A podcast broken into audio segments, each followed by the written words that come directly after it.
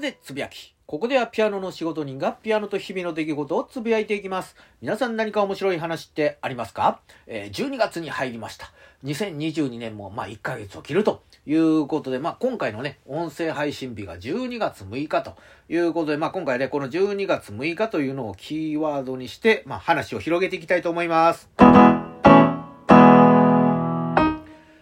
ことで、まあ、毎日がね、何かの記念日に、まあ、制定されてるということで、まあ、12月6日もね、いろんな記念日が制定されてるということなんですけども、まあ、このピアノでつぶやきという番組から、まあ、これが一番いいかなということで紹介したいのは、まあ、12月6日は音の日と。いうことで、まあこれは日本オーディオ協会がですね、1994年にまあ制定したもので、まあこれどこから来てるかと言いますと、1877年の12月6日に、まあ、エジソンがね、えー、蓄音機を発明して、えー、録音して再生した日ということで、まあ、音の日ということで、まあ、あの、制定されてるわけなんですけども、まあ、音といえばですね、まあ、僕、あの、ピアノをですね、まあ、弾いてるということで、まあ、ちょっとピアノのね、こう、雑学的なものをお話ししますと、えー、ピアノはですね、まあ、本来、ピアノフォルテと、いうふうに、あの、呼ばれておりまして、まあ、あの、ピアノ、え、弱い音からフォルテ、強い音が出せる楽器ということで、ピアノフォルテだったんですけども、まあ、だんだんね、え、省略されて、まあ、現在のですね、ピアノというふうに呼ばれてるようになったということを、まあ、ちょっと調べて分かったんですけども、まあ、そうなりますとですね、昔ですね、とある、あの、バンドにですね、ピアノで参戦したことがあった時、こう、バンドの表記って、あの、例えば、ボーカルやったら VO で、ギターやったら GT か。で、ベースが BA で、ドラムが DR。で、ピアノは P やと思ってたんですけども、PF というふうに僕はあの表記されておりまして、これ PF って何すかって言ったら、ピアノのことやで、ということで、あの、え、P じゃないですか？って言ったいや、PF 結構あの、一般的やでって言われて、あ、そんなもんかと思ってですね、まあいろんなね、ライブとかでもピアノ弾いてる見たら、人おったら PF って書いてるから、あ、まあ、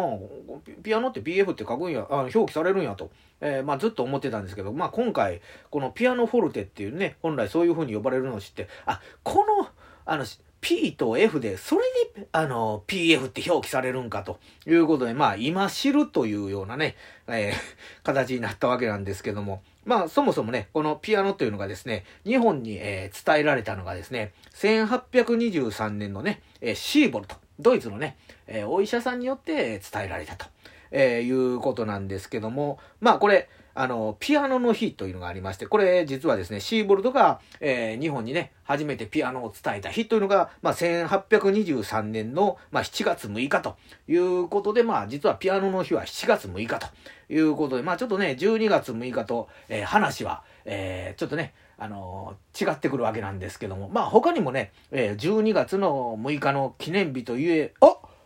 12月6日って言ったら僕の誕生日ですやん。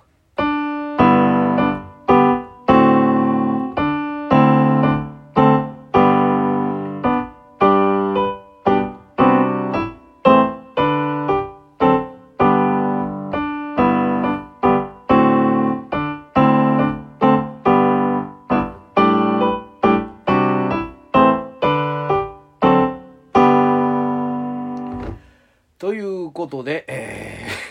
ー、なんかあのー、ね、何を音声配信しようと思ったら、あ、12月6日、あ、僕の誕生日やと思って、まあね、あのー、こんな感じで話したらいいかなと思って、けどなんかちょっとこっぱずかしいなと思って、実際やると、やっぱりあの、こっぱずかしさは、あの隠せませんけど、あの、改めて、まあね、前回300回に続きまして、引き続きこのピアノでつぶやきを、えご愛聴よろしくお願いしますということで、今日もガツンと頑張っていきましょう。